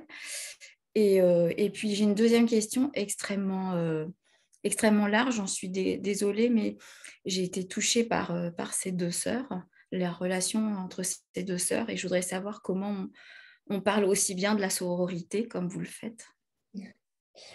Alors, oui, pour ces petits carnets, j'ai toujours... alors non, c'est plus euh, moi, je suis vraiment quelqu'un de, Je suis très impulsif euh, dans mes sentiments, mais à, tout, à tout niveau, à toute échelle. Et, du coup, j'ai pas... Euh, il faut vraiment que je me mette devant la situation. Et voilà, comme j'ai expliqué tout à l'heure, non, là, tu es cette sœur, tu es en train de mourir. Et là, j'ai un G et c'est vraiment un G qui vient du cœur et, j'écris pendant une heure non-stop et c'est pour ça que je suis rapide dans le sens où j'aurais pas pu m'étaler, essayer de regarder ta situation. Je veux dire, j'ai vraiment fait un travail de tuer cette sœur, ensuite tuer cette autre sœur et tu dois chercher et tu dois te lancer. Pour tout ce qui est vraiment les citations, enfin, les, les, formules de phrases, c'est quelque chose qui sortait de mes tripes à un moment précis où je me suis forcée. Enfin, là, ça fait un peu masochiste, mais c'était vraiment euh, euh, comme ça. Après, oui, euh, ce que vous me dites, ça me touche beaucoup parce que j'ai toujours, enfin, je, j'ai toujours aimé les formules et, euh, j'ai bah, une autre sœur qui me dit toujours tu as, le sens de la formule, c'est un peu ma signature, c'est que j'ai toujours ce. J'aime beaucoup écrire des messages d'anniversaire et, et, puis même quand je parle sur Instagram et que je dis merci, je dis toujours euh, je fais 3 km de merci avec ma petite formule. C'est quelque chose que j'ai vraiment. Euh, et, oui, dans mes carnets, alors mes carnets, ça me sert plus quand, quand, juste, quand je fais un peu la. la, la bah, je parle de la schizophrénie de l'écrivain, hein, voilà, de se mettre à la place de tous les personnages. Et parfois, je suis, euh, bah, je suis dans le train, je suis dans le métro, je suis dans, dans l'avion. Et, et, puis, j'ai mon petit carnet ou même euh, des bouts de papier. Moi, maintenant, c'est un mythe le carnet parce que je les perds tout le temps, je les oublie. Du coup, j'ai toujours un morceau de papier ou une, ou une serviette. Et, euh, et je vois quelqu'un qui m'intrigue physiquement et je vais commencer à écrire sur lui à sa place. En fait, moi, j'aime écrire à la place des gens. c'est peut-être pour ça que je suis un, une plume, parce qu'on dit plus nègre. ça ne, vraiment, j'ai écrit pour un, un monsieur de 80 ans. Et me dit, c'est dingue, j'ai l'impression que tu as 80 ans. Et je dis, oui, j'aime me mettre à la place des gens. Euh, après, voilà, pour des raisons X ou Y, euh, peut-être que j'aime, enfin voilà, j'aime m'évader de moi. Je me connais assez. Je me dis que c'est pas si intéressant que ça. C'est plus, c'est plus marrant de, de, se jeter ailleurs. Et donc, voilà, ces carnets, c'est euh, moi, euh, qui suis euh, euh, l'homme à chapeau en face de moi et qui suis exaspérée par ma fille qui a des mauvaises notes et ta, ta, ta, et je peux partir loin, mais ça, c'est quelques pages. Et après, la page d'après n'a aucun, aucun rapport. Je vais écrire Ah, tiens, ça serait pour un, autre chose, une réflexion. Et j'ai aussi des réflexions parce que j'écoute je, beaucoup les gens et, euh, c'est là je parle beaucoup, j'aime beaucoup sonder les gens et, parfois je me dis mince, je lui ai pas dit ça et, du coup je l'écris et je me sens mieux parce que voilà, écrire ça, ça libère un peu. Du coup, c'est des, des, carnets qui n'ont aucun sens, aucune continuité, mais c'est sporadique. Voilà, c'est soit je me suis mis à la place d'un tel, soit j'ai une formule qui m'est venue, soit c'est en réponse à quelqu'un euh, qui peut m'avoir exaspéré d'ailleurs et où j'ai fait un travail en disant non, ne lui réponds pas et du coup très vite euh, répondre. Voilà, donc ça pour les, pour les carnets. Euh, et pour la sororité, euh, j'ai deux sœurs et un frère et, euh, j'ai à plusieurs vraiment, je les, je, les, ai, enfin moi je suis là, vraiment la petite dernière de très loin. J'ai une grande sœur qui a 17, 16 ans de plus que moi, une autre 14 et un de 6. Du coup, moi, quand j'avais 7-8 ans, mes, frères mes, mes soeurs avaient déjà la vingtaine. Elles étaient déjà sur le point de partir. Et puis, j'avais un grand frère qui était déjà un peu ado. Et du coup, moi, j'étais là et, et, et j'avais vraiment différents rapports euh, voilà, à, différents, euh, euh, différents paysages. J'avais une sœur que j'admirais. Du coup, forcément, oui, l'admiration que je décris dans La Petite Sœur, elle est vraie, elle n'est pas biographique parce que ce pas l'histoire, mais oui, j'ai admiré ma sœur aînée comme, comme, comme une petite fille de 8 ans, regarde sa sœur et se dit, mais c'est un peu comme ma mère. J'ai ensuite très vite été, à, quand j'ai été ado, j'ai été très proche de l'autre sœur parce qu'elle était plus jeune et cool c'était en, suivant son caractère. Et puis mon frère, en fait, qui était un peu comme une sœur parce que c'était mon partenaire de jeu. Du coup, je dis, allez, viens, on va jouer au Barbie. Il me dit, mais non, j'aime pas les Barbie. Mais comme il était plus âgé, il avait ce recul d'être. Donc, j'ai vraiment, euh, j'ai baigné dans une soupe fraternelle toute ma, toute mon, enfance. Et oui, la famille me fascine. Je, je, j'ai, cette, euh, j'aime beaucoup aller chez les gens. Euh, enfin, je, viens d'un milieu juif. Du coup, les grandes familles, les grands shabbats, les grands dîners, on est, on est très famille en fait. Et moi, j'adore, bah, parce que j'ai pas de famille en Israël, je suis toujours au centre des familles. Je me retrouve à des dîners toute seule et, j'adore observer. Enfin, vraiment, mon rêve, ce serait d'être invisible et de me mettre là et d'observer les, interactions entre frères et sœurs et, et, et, de voir à quel point finalement c'est les liens les plus complexes. Parce qu'il faut savoir que oui, ce, ce roman, j'avais commencé par un homme et une femme Et je me suis dit, non, non, mais tu, vas trop loin, en fait. Il y a, y a, des liens encore plus essentiels, encore plus ambigus, essentiels et, et, forts que la, la, fraternité, quoi. Et, encore maintenant, tu oui, la famille, c'est formidable, et à la fois, c'est toxique, et à la fois, c'est merveilleux, et à la fois, c'est affreux, et à la fois, c'est source de bonheur, et puis c'est source de malheur, et ma fille. Et, je me dis, mais allez, rentrons et, prenons un chemin et, voyons ce que, ce que ça donne. Donc oui, évidemment, ce n'est pas... ce n'est pas biographique, mais euh, les sentiments sont là. Euh, je décris euh, quand elle part, c'était, je me rappelle très bien quand ma sœur est partie, je regardais mes parents en disant mais, mais, mais vous laissez ça, vous la laissez nous abandonner comme ça? Et j'avais demandé à ma sœur mais, mais tu vas revenir, c'est pas possible, tu vas revenir. Et je pense que ma plus grande mon premier chagrin d'amour, c'était quand ma sœur m'a quittée. Elle est partie de la maison et je regardais euh, sa chambre vide. Donc forcément, euh, euh, j'étais ni danseuse, ni sclérose, ni, mort, ni morne, mais à ce moment-là, c'était comme une petite mort. C'était alors elle ne reviendra plus. Et je me rappelle, je n'osais même pas demander cette question, poser cette question à mes parents parce que je me dis, ils vont me répondre oui je ne veux pas l'entendre. Du coup, parfois, j'espérais qu'elle va revenir. Elle n'est pas si bien avec son mari. Elle, était bien mieux avec, avec moi, sa, sa sœur. Euh, enfin, voilà, c'était tout un, tout un truc. Et donc, oui, je pense que les premières personnes qu'on aime, c'est la famille. Euh, le premier homme qu'on aime, c'est notre père. Le premier, les premières interactions, c'est quand même le, le, le, berceau de, de, de, de de notre vie. Donc, ouais, je, peux le dire, j'ai mon premier chagrin d'amour, c'était euh, avec mes, frères et sœurs, quand, la séparation. Anne voilà, J'espère que j'ai répondu. Euh, alors là, vous, ne pourrez pas inventer que vous vous êtes fait mal à la main, vous vous êtes vraiment fait mal à la main. euh, Elf Lecteur, c'est à toi. Je peux parler, on m'entend? Oui, c'est bon. Ah, bonjour. Donc, euh, j'ai lu votre livre. On avait conversé quelque temps ensemble. Vous vous souvenez? Oui, oui, très bien. Et donc, euh, ça a été une véritable révélation totale. J'ai trouvé absolument magnifique et merveilleux. Mais la question que moi, je, me pose, qui, est restée en suspens, il y avait l'histoire du corps, bien sûr, mais aussi l'histoire de l'être et de la naissance euh, de l'être chez la, la sœur, en même temps qu'elle met au monde. Et surtout, moi, j'ai la question de la sororité, j'ai surtout trouvé une question de, cruauté quand même entre ses sœurs, puisque la question essentielle, c'est quand même que la, plus jeune ne vient plus du tout en aide à la première. Elle développe sa propre vie, elle développe son propre être, et elle l'abandonne finalement, elle, alors que l'autre l'attend, doit désespérément attendre cet amour, et doit désespérément attendre de la revoir encore une fois avant de mourir. Il y a une espèce de cruauté, une espèce, c'est mon sentiment personnel hein, qui, moi, m'a m'a vraiment euh, crucifié quelque part, c'est votre chute qui est inégalable déjà, mais cette notion de du moi-je, en fait, qui est à l'heure actuelle maintenant ce qui prédomine partout, c'est-à-dire mon développement personnel, mon être, mon confort, tout ce qui doit m'arriver, que je dois vivre de bien, en fait, puisqu'elle découvre brusquement le corps, elle découvre brusquement la vie, elle découvre brusquement l'épanouissement de son propre corps à travers la grossesse, pendant que sa sœur est en train de continuer de mourir à côté d'elle, et que jamais, finalement, elle ne, se déplace la voix à un seul moment. J'ai trouvé ça extrêmement cruel. Et quand tombe la sentence, et, ce qui est terrible, c'est que pendant un long moment, on adhère, enfin moi personnellement, j'ai adhéré à son discours, puis d'un seul coup, il y a eu comme une espèce de scission, où d'un seul coup, j'ai désadhéré. Je me suis dit, non, c'est pas possible, ce qu'elle était en train de faire, c'était terrible, c'est pas possible, là, il faut qu'elle bouge, il faut qu'elle y aille, c'est pas, pas possible.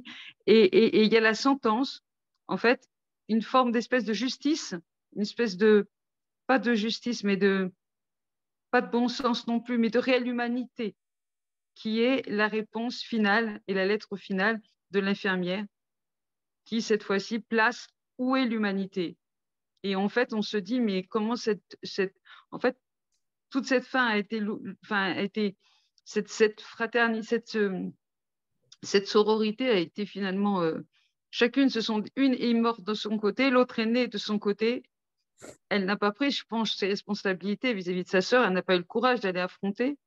Et c'est quelqu'un d'autre, d'étranger, qui finalement était le plus près possible, qui a fait ce qu'il fallait faire et qui euh, ne développait pas ce, ce dialogue du moi-je, vous savez, ce, dialogue qu'on entend actuellement partout, bah, que vous représentez dans ce je dois vivre ça, je dois absolument m'épanouir, je dois ceci, je dois cela, alors que quelqu'un d'autre à côté de vous est en train de mourir et que finalement, c'est la personne à côté de vous qui doit passer en priorité par rapport à vous. C'est ça la famille. C'est aussi la possibilité de choisir dans un ensemble, bah non, là, je vais peut-être pas vivre ce que j'ai à vivre parce que quelqu'un d'autre vit quelque chose de plus important et je dois aller aider cette personne. Tant pis si je ne vis pas complètement ce que je dois vivre, mais en attendant, je dois vivre quelque chose de plus important et ça, je dois le vivre. Et elle, elle ne le vit pas, elle décide de ne pas le vivre, elle décide de choisir elle-même complètement intensément. Et quand cette femme, à la fin, arrive et expose... N'en dis pas trop, n'en dis pas trop, on en a déjà beaucoup. Oui, je sais, je ne dis pas la fin.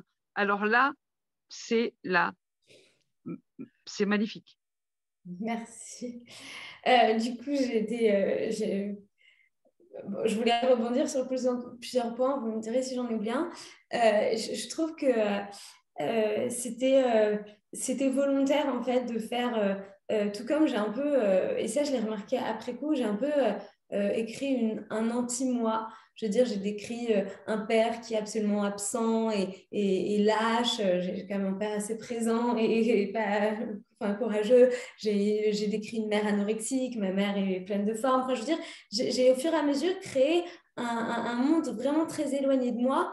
Et en fait, j'avais besoin euh, du coup, ça m'a permis de m'en détacher complètement et d'analyser, de faire ce travail d'analyse de est-ce que je dois vraiment faire euh, un héros, enfin, euh, poser une identification? J'avais besoin qu'on s'identifie, mais totalement, et pas dire voilà ce qu'il faut faire. La sœur, elle a été exemplaire, elle est allée jusqu'au bout. Euh, c'est une histoire, c'est pas moi qui m'identifie ni à la grande sœur, ni à la petite sœur, ni à la, ni à, ni à la, celle qui s'occupe de, de, la sclérose, de, la sœur sclérosée.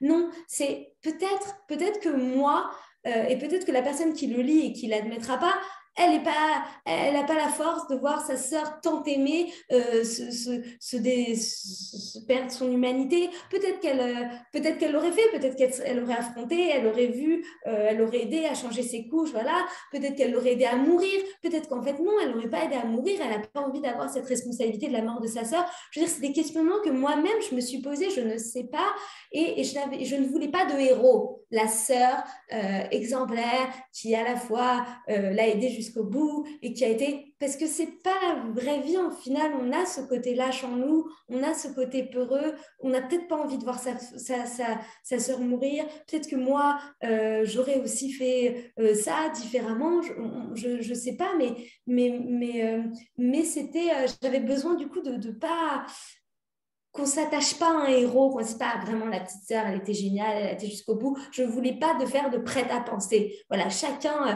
chacun vit la situation comme il le peut. C'était une situation extrême que j'ai créée et je me suis dit voilà la, lâcheté, mais encore une fois, c'est pas de la lâcheté de ne pas vouloir voir sa sœur qui est morte ou comme il y a des enfants qui veulent pas voir leurs parents mourir. Je veux dire, c'est une façon de se protéger. Euh, euh, vit avec. Donc, euh, c'était vraiment, euh, c'était volontaire de ne pas avoir fait un héros et un anti-héros, d'avoir fait le méchant et les gentils. Euh, finalement, Jeanne, elle n'est pas si sympa que ça, mais bon, elle voilà, on ne va pas aller trop loin dans le rond, mais c'était un anti-héros, mais qui est nous. Voilà, on est fait d'héros et de thanatos, de, de, de, lâcheté et de bravoure, on est fait de tout ça. Donc, euh, comment, comment réagir à la place? Donc, je suis évidemment que moi aussi, euh, la, petite sœur euh, m'a moi-même exaspérée, mais je l'ai créée pour ça. Finalement, j'ai voulu aller chercher ce qui est en nous, le, le, côté plus sombre et, plus, et moins glorieux et, exemplaire. je ne voulais pas faire un, un, truc exemplaire. De, voilà, si ta sœur, elle meurt, tu l'aides tu vas à son chevet, tout ça. Euh, bon, on doit, on doit cuisiner avec les ingrédients qu'on a. Euh, voilà, c'était ce point Arrive quand même la personne, arrive quand même la dernière personne qui représente quand même quelque chose. Oui, bah justement, le, miroir, le, l'ouverture et ah voilà du coup la naissance ou pas d'ailleurs, qu'on ne sait pas euh, si on n'a pas lu tout le livre. Euh, mais c'était important, et là ça rejoint le début des excuses. En fait, la sclérose pour moi était une excuse pour parler du corps qui se désagrège, le, la, sororité pour parler de, des complexités, des liens, de, tout ça. Et euh, voilà, la maternité, être enceinte, c'était vraiment une façon d'explorer encore jusqu'au bout tous les aspects du corps. La danseuse, la malade, le vieillissement, l'anorexique, l'enceinte qui veut pas d'enfant, qui est dans ce, complexe de, de, j'ai quelque chose en moi et, j'ai jamais été enceinte. Donc là, pour le coup, je devais faire un travail et, peut-être qu'inconsciemment, c'était cette, ça, enfin, voilà, c'était cet ado euh, euh, qui disait, euh, la Ariel adolescente qui disait, mais c'est comme une tumeur en fait d'avoir un truc en soi. C'est qu'est-ce que ça veut dire? Et donc là, évidemment, j'ai dû, j'avais besoin en fait de oui, de faire encore ce jeu de miroir. Voilà, celle qui a un corps, celle qui n'en a plus, celle qui se meurt et celle qui donne la vie. Donc, c'était vraiment un jeu de, de répondeur. Anne? Euh, moi, je les ai trouvés euh, dans leur imperfection, les personnages, justement, je les ai trouvés intéressants pour ça. Je trouve que euh, la, sœur Aurore, elle est très intéressante. Et alors, je voulais vous poser une question à propos des hommes, parce qu'ils sont, euh, à l'exception peut-être d'Elie, le, petit garçon qui fait, qui au travers de ses dessins et au travers de ses questions euh, euh, complètement naturelles, enfin des questions d'enfant, donc lui, finalement, je, l'ai trouvé parfait, enfin tout à fait honnête. Mais alors, les, trois hommes du, du roman, non, mais le sujet n'est pas drôle, mais les hommes prêtent presque à rire. Est-ce que, est que vous avez, est-ce que c'est une mini vengeance? Je ne sais pas. mais, mais quand même, entre, ils sont tous euh, entre le père lâche qui ne s'occupe que de sa femme euh, au détriment de ses filles, entre euh, l'amoureux transi qui, bah, qui finalement joue l'amoureux transi, et puis Charles, le dernier, là, qui. qui... Bah, je les ai trouvés à la fois euh, touchant, mais quand même très, très, très, un peu faible. je ne sais pas. Oui, non, c'était euh, parce que de base, j'avais vraiment envie que les deux personnages qui se trouvaient être euh, deux sœurs, ça aurait pu être un frère et une sœur, donc c'était le, sexe n'importait pas. J'avais besoin de tous ces satellites. Et si on se rapproche, la, belle-mère aussi absolument grotesque.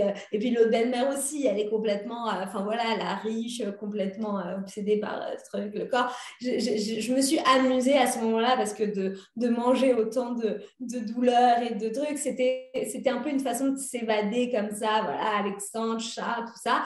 Euh, après, peut-être qu'inconsciemment, il y a eu ce truc, c'est pas du tout, euh, euh, vraiment pas féministe pour un sou, mais peut-être que parce que j'ai eu un père très imposant, mais dans toute sa splendeur aussi, d'avoir un père qui, qui était érudit, qui, qui nous protégeait, qui avait ce côté très paternel encore une fois, dans cette dynamique de je veux pas écrire sur moi, je veux pas écrire sur ce que je connais, c'est un challenge aussi d'écrire des choses que je ne connais pas, que ce soit la maternité, que ce soit la sclérose, soit la danse.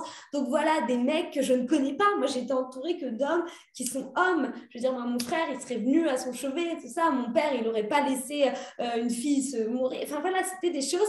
Je me dis, bon, allez. Et, finalement, on se prend au jeu et on se dit, bon, bah, dans l'échappatoire un peu. Euh, on respire, bon bah faisons-les euh, euh, un peu plus insupportables qu'ils ne sont, ou un peu plus grotesques, mais vraiment pour euh, respirer dans le roman, voilà, c'est plus, peut-être qu'on les remercie de nous faire un peu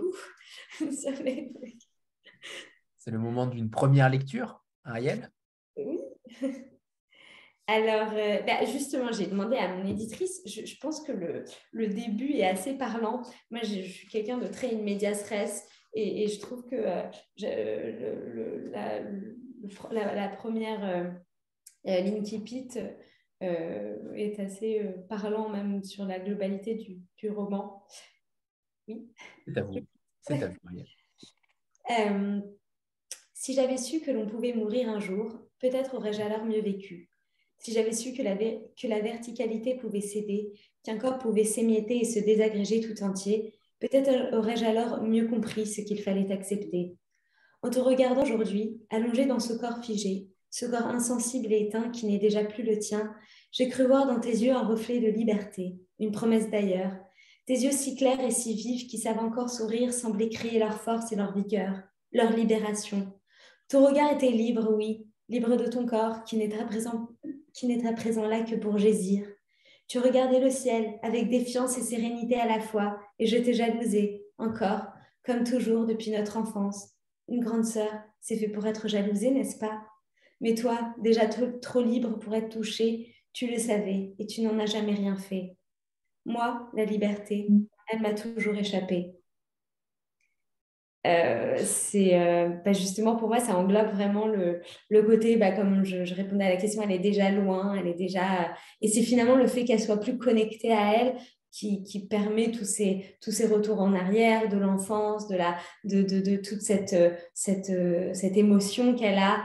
Et, euh, et, ce côté aussi, ok, elle, elle meurt, mais, mais avant de mourir, elle, elle goûte à la liberté parce que le corps, c'est finalement un bah, c'est un sacré, euh, mais c'est un sacré poids. Finalement, on doit le porter chaque jour, même physiquement.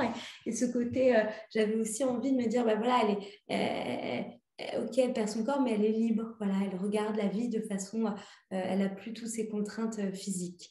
Voilà, c'est d'emblée ce que, ce que je. Finalement, vous vous sentez de, vous vous sentez proche de quelle sœur?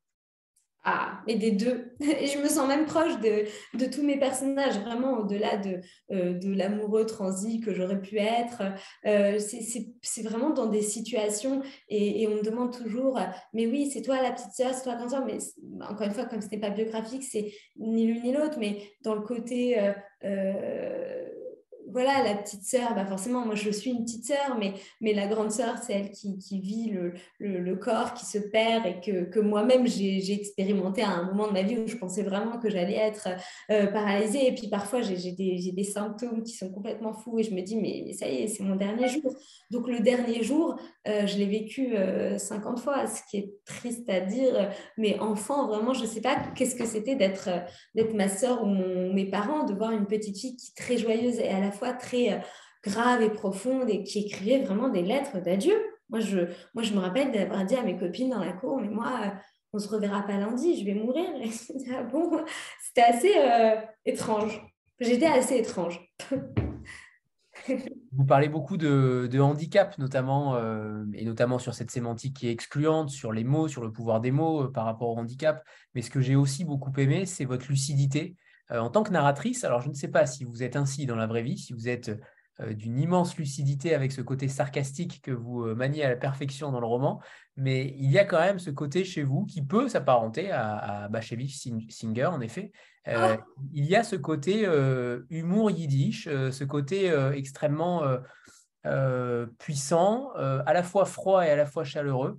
je ne sais pas ce que vous avez voulu c'est difficile d'avoir cette thématique-là et d'en faire euh, un texte comme celui-ci en réalité. J'ai l'impression que vous avez ouvert une voie de la littérature aujourd'hui parce qu'on voit de plus en plus euh, des textes littéraires, des premiers romans qui ne parlent que, euh, que d'eux, que, que, du moi. J'ai l'impression que pour une fois, il y a une autrice, une jeune autrice qui part dans une véritable invention d'un roman, une véritable invention totale et pas uniquement un roman biographique. Et, ça, je trouve ça assez fascinant de voir que ça existe encore, parce que c'est plutôt rare. Euh, mais j'aimerais vraiment vous interroger sur ce côté sarcastique euh, que vous mettez souvent. Ce n'est pas forcément de l'humour, euh, c'est plus un côté mordant j'ai l'impression. C'est c'est. Bah je... Mon père, la première fois qu'il a lu, il m'a dit J'ai jamais lu un livre aussi euh, juste et drôle sur la mort. Et, et c'est vrai que ces différentes lectures, en fait, vous l'avez lu comme ça, mais oui, j'ai cette. cette euh, euh, j'ai l'impression que c'est un peu ma. ma façon de, de survivre les, le, malheur, parce que, bon, à différentes échelles, on est tous malheureux à des moments dans notre vie, et j'ai ce, cet humour qui vient que, enfin peut-être pas que, peut-être que je suis drôle dans la réalité, mais en tout cas, spécialement dans les malheurs, je, je, je puise en moi une espèce de, d'humour, de, sarcasme, de, de euh, de, de, de, la mort, de la maladie, de tout ça, parce que autrement, euh, on ne survit pas. Et c'est drôle que, enfin, c'est plus beau compliment pour moi, Bachevi, il a ce truc un peu, euh, il est là comme un, comme un, euh, un fantôme qui, que j'aurais aimé être. Et d'ailleurs que j'ai été un peu, parce que j'étais la petite dernière, et c'est peut-être là de, vient cette maturité, c'est que j'ai toujours été la petite fille, j'étais très mature petite fille, je, crois que maintenant, comme je suis adulte, ça va, mais c'était très, j'étais comme un petit être qui vagabondait de chambre en chambre et qui écoutait les problèmes de ma sœur euh, qui avait 25 ans, de l'autre sœur qui en avait 20 et qui avait son, premier, son, chagrin Et moi, j'étais là et, j'écoutais et, je, m'abreuvais de leurs histoires. Et, j'aimais ce côté un peu observant, observe, euh, invisible, parce que moi, j'avais rien à raconter. J'allais à l'école, j'avais euh, des copines et puis j'avais rien, rien à raconter. Et j'étais fascinée par ce qui se passait dans ma maison et mon père qui sortait, ma mère qui avait ses copines. Et, c'était, euh, voilà, j'étais déjà comme ce petit euh, euh, être qui, qui, qui, sonde et qui analyse, voilà, comme comme, enfin voilà, comme si j'avais atterri dans un endroit et que je devais en faire comme un, oui, un documentaire, quoi, un truc un peu. Et c'est finalement la place que je pose à chaque fois euh, même quand je vais dans des dîners ou quoi, j'aime beaucoup être en euh, euh, poser plein de questions et puis surtout être en retrait, observer ce qui se passe, les, gens comme ça. Et moi, j'adore vraiment être comme regarder la télé, quoi. Mais c'est presque intrusif. il y a des gens qui supportent pas et même mes questions, ça les, enfin voilà, je, parfois je suis confrontée à certaines réticences, mais c'est vrai que j'ai, je, enfin, je connais ma vie, quoi. Ça me suffit. Il est, il est temps d'aller voir ailleurs ce qui ce qui s'y passe. Je suis née dans ça, donc c'est par essence, parce que j'avais rien à raconter, il fallait que je parle des autres. Moi d'ailleurs, je rentrais à, l'école et je racontais des histoires de mes sœurs euh, comme si je les avais vécues. Souvent d'ailleurs, c'était ça mon grand jeu, raconter la vie des autres comme si c'était moi alors que ma vie était euh, plate. J'aimerais que toutes les deux, vous, euh, Anne, et, Anne et Ariel, vous nous parliez de ce qui va se passer ensuite, d'un prochain roman pour la maison et pour Ariel aussi. Euh, est-ce, que, est-ce que ça vous a donné une certaine appétence pour développer ce côté romanesque? Est-ce que vous allez peut-être revenir à ce premier texte? Euh, Comment vous allez euh, développer ensuite votre, votre littérature? Et Anne, quelle est la suite pour les éditions Michalon concernant la partie littérature notamment? Est-ce qu'il y a des projets en cours? C'est moi qui réponds en premier? Allez, commencez Anne. Oui, alors, oui, bien sûr, et je rebondis assez justement sur ce que vous disiez, c'est-à-dire que le, c'est vrai qu'on a, depuis, depuis certaines années, on trouve, on trouve en littérature beaucoup, et en tout cas dans beaucoup, dans beaucoup de, premiers romans, beaucoup de, beaucoup de soi, beaucoup de, alors de, un peu d'autofiction, voilà, une manière de se, de se mettre en scène, de se raconter, de faire récit de quelque chose qu'on a vécu et, euh, enfin, oui, et, et, voilà, et d'en faire ce qu'on appelle un, roman, un premier roman. Et c'est vrai que la grande force d'Ariel, c'est, euh, j'allais dire, c'est la puissance, enfin, je pense que vous l'avez parfaitement compris et senti, euh, c'est ça, la puissance de son, de son imaginaire et de renouer effectivement aussi avec cette tradition romanesque euh, d'invention, de, d'invention, de, de, raconter des histoires, euh, d'inventer des histoires. Et ça, et ça, c'est quelque chose. Euh, et ça, c'est quelque chose déjà. c'est un vrai talent, encore une fois, c'est formidable. Et, et, c'est vrai que aussi ce retour à la littérature chez Michalon, j'y tenais avec des textes ambitieux comme celui d'Ariel ou comme celui de Joanne que vous avez cité tout à l'heure, pour justement ce retour, euh, euh, ce, cette, ce, retour à l'imaginaire et cette, cette, cette prise, bah, non pas une prise de pouvoir, mais, mais voilà, peut-être euh, assez de voilà, assez d'autofiction, assez de, assez de de, de, ces récits qui sont, qui, sont, qui sont très bien, qui sont parfaitement écrits, qui sont... voilà. Mais de nous place à l'imagination. Voilà. Et, euh, c'est vrai qu'en ça, euh, le développement de la. Euh, enfin, le, retour à la littérature, encore une fois, va prendre incontestablement cette, cette couleur. parce que, alors, parce que c'est, ce qui m'intéresse et ce que je, pense savoir faire et savoir éditer et savoir publier. Et puis, et puis aussi parce que il est temps, il est temps de, il est plus que temps, il est urgent de se remettre à, à rêver et à, faire travailler aussi et à solliciter nos, notre imagination, je crois, dans ces périodes un petit peu incertaines. Bon, mais alors le prochain roman, parce que là, vous nous avez donné l'eau à la bouche avec Ariel. Maintenant, on a hâte de, de voir la suite.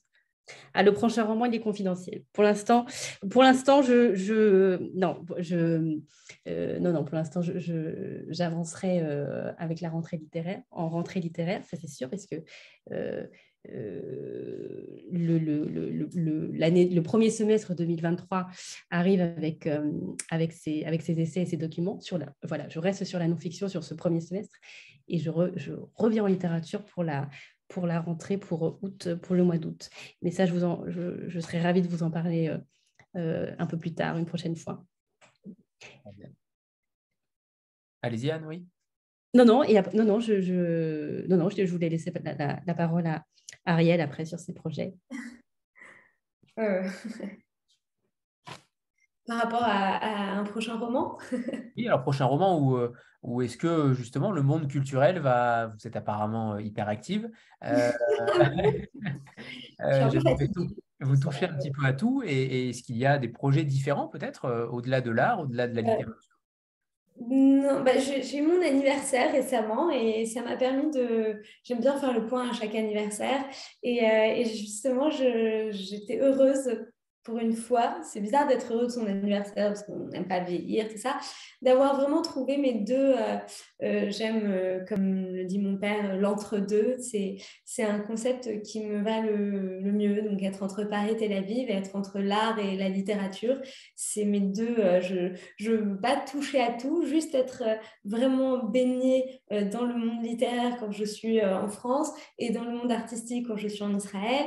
Évidemment, enfin voilà, communiquer les deux, mais j'ai l'impression d'avoir trouvé euh, euh, ces deux, euh, et puis de façon complémentaire, voilà, l'un complète l'autre, puisque j'ai fait la couverture de mon roman. Et, et pareil, j'ai une exposition, un solo à Tel Aviv, c'est sur aussi l'écriture, tout ça, donc j'essaie de, rejoindre les deux mondes. Évidemment, je suis en train de, finir un nouveau roman qui n'est pas du tout en lien avec celui-là et qui n'est pas du tout en lien avec moi. Et, euh, et, ça fait du bien. Je pense que j'espère que ça fait du bien aux gens qui lisent des romans et qui s'évadent de leur vie, de leurs euh, problèmes qui créent d'autres. D'ailleurs, j'ai dit un jour à, à, un ami, j'ai dit en fait, moi je crée des problèmes aux gens. Parce qu'il m'a dit, je me pose des questions maintenant, des questions que je m'étais jamais posées. Je me suis dit, mince, voilà, les gens ils ont assez de problèmes comme ça. En plus, je rajoute des, des, des questionnements. Mais oui, c'est. c'est euh, le but de ma vie en fait. Je veux écrire des romans toute ma vie et voilà et peindre.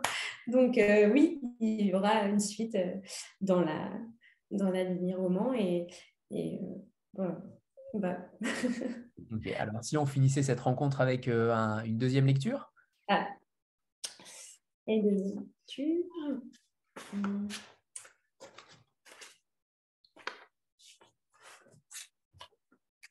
Euh, un peu plus, bah, justement, peut-être un peu plus euh, sarcastique, euh, sarcastique tout en restant en classe, c'est la, grande sœur qui a la sclérose.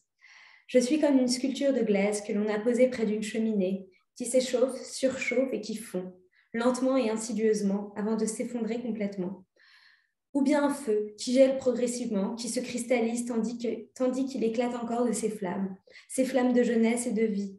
Je ne sais plus si je fonds ou si je me pétrifie, ce matin, je remarquais que toute ma main s'était paralysée. Ça y est, ma main droite tout entière, déjà. Hier pourtant, elle se mouvait encore un peu, et ce matin, la voilà endormie à jamais. Toute la main à l'exception de l'auriculaire. Quelle bonne nouvelle Et qu'est-ce qu'on peut bien faire d'un seul et unique auriculaire? Ce doigt n'est utile que lorsqu'il est connecté à ses pairs. Alors, en le voyant remuer fébrilement, j'ai souri, à défaut de rire ou de pleurer. Puis j'ai appelé Ellie pour faire un bras de fer chinois en substituant le pouce avec l'auriculaire.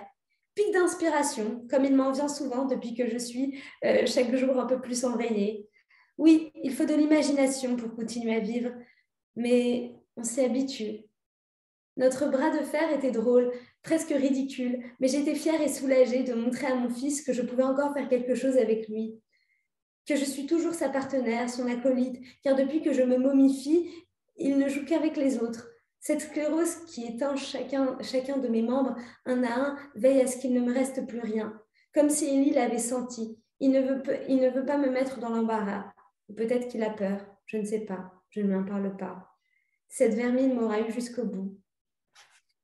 Je m'arrête parce que sinon je continuerai trop.